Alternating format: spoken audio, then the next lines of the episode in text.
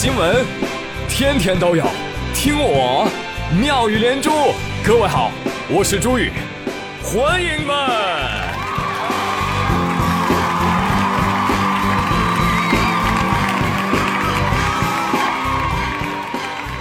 哎，谢谢谢谢谢谢各位的收听。我听说啊，每天吃吃吃和买买买的女生最漂亮了。哎，是吧？啊，为什么呢？因为 eat 加上 buy 等于 beauty，这不巧了吗？这不是？你自己拼拼看好不好？哎，特别的神奇，你知道吗？有朋友看到我稿子说：“醉呀，你这个样子是不行的。我老婆也是听你节目的呀，这样会学坏的。”呵呵，我管你，又不是我老婆。来，大家买买买，吃吃吃啊！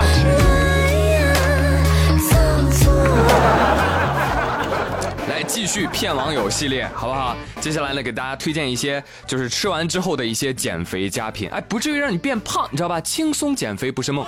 哪些减肥佳品呢？第一，可乐加冰，为什么？冰它是冷的。它和可乐的热量抵消了。第二，各类奶茶，朋友们知道吗？茶它是养生的，是吧？所以它不会胖，是吧？就是这么科学。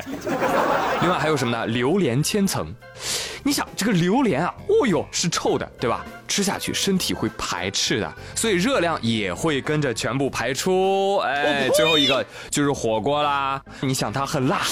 啊，很烫，能够快速燃烧脂肪。啊嘞，好吧，听我的没错的啊，喝着可乐，吃着火锅，减肥不用怕的。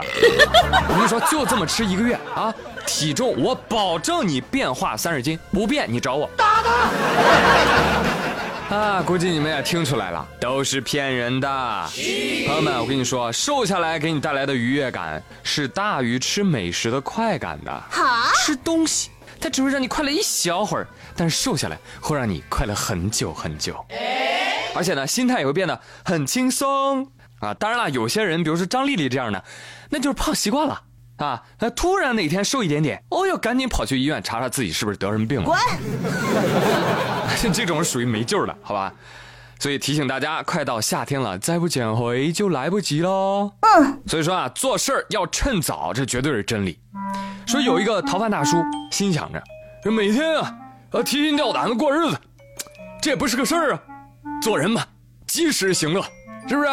说不定哪天就被抓进去了，再不出去享受享受就来不及了。走，哥几个，我们去听张学友演唱会去。请注意，这不是旧闻，这是同样的事情发生了两次。五月五号的晚上，歌神张学友赣州演唱会上啊，警方在安检的过程当中，利用高科技手段又抓获网络逃犯一名。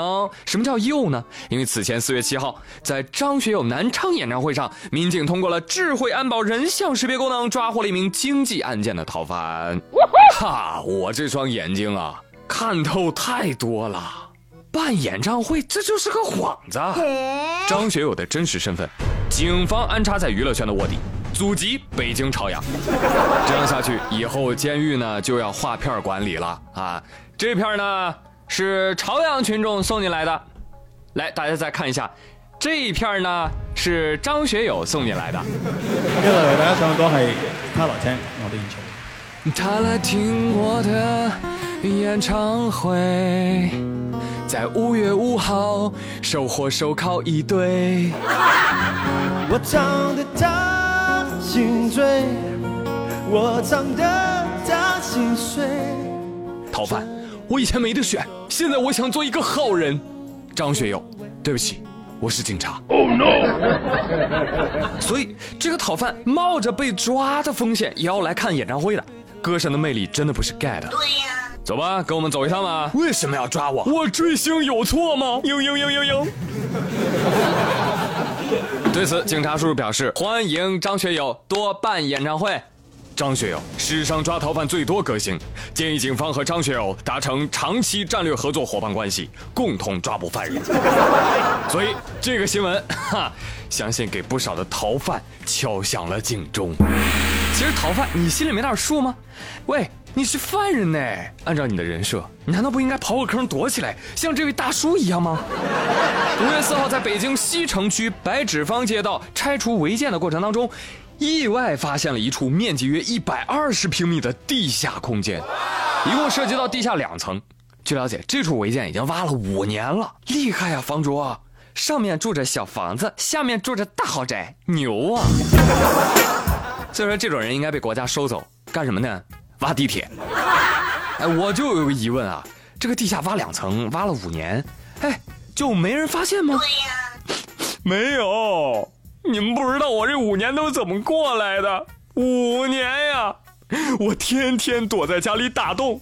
我一天还都没住过呢，你知道挖地洞有多好玩吗？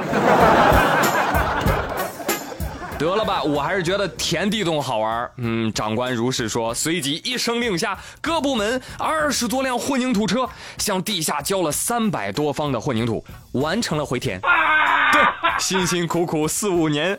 二十车混凝土交回到从前，哈哈，该私挖该地下室的业主已经被刑拘了啊！一听到这个词，哎呦，我内心就放心了啊！这样的老鼠应该多抓一些，好不好？因为这个太危险了，这种地下非法作业一出事故，恐怕就是几十条人命的伤亡，是吧？该抓。嗯，话说有些错事啊，就像地下这个大坑啊，刨了你还能再填回去的，还是能够挽回的。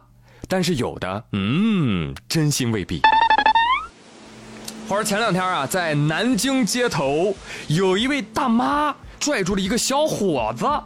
小伙子，我可逮着你了！你知不知道，大妈，我从北京特意赶过来，大老远图什么？就是为了让你。大老我的给我送回来，吃了我的给我吐出来，知道吧？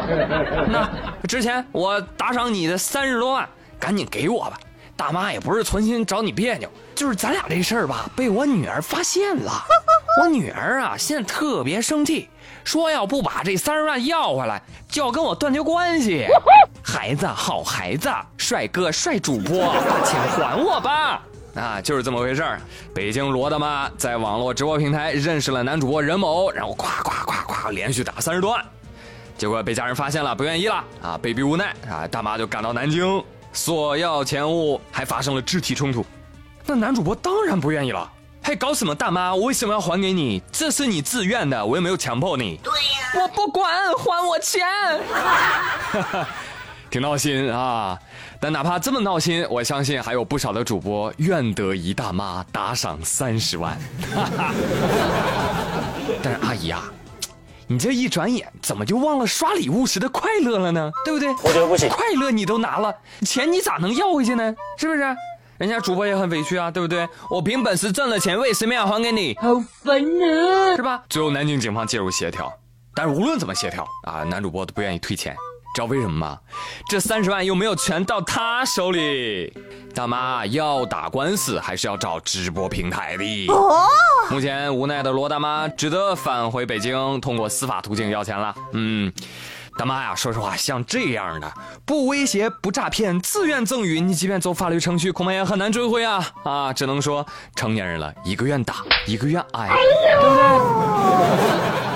网友看到这个新闻，卖保健品的人坐不住了，痛心疾首，后悔呀，后悔没早看到这则新闻。